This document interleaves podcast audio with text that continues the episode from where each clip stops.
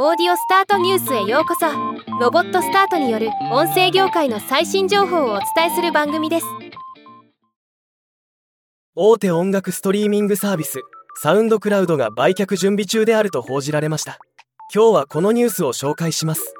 サウンドクラウドはアーティストが楽曲を公開するプラットフォームとして2007年に設立され現在4000万を超えるアーティストが3億2000万曲を公開している人気の音楽ストリーミングサービスの一つです。報道によればサウンドクラウドを支援している米国投資銀行レイングループとシンガポールの国営投資ファンドであるテマセクホールディングスは投資銀行への入札予定について聞き取りを開始しており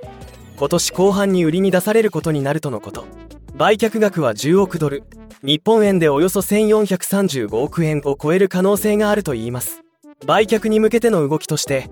2023年にサウンドクラウドは初めて年間利益の目標を掲げ従業員の10%弱を解雇していました。この件についてサウンドクラウドの広報担当者はコメントをしていません。また動きがあればお伝えしていきます。ではまた。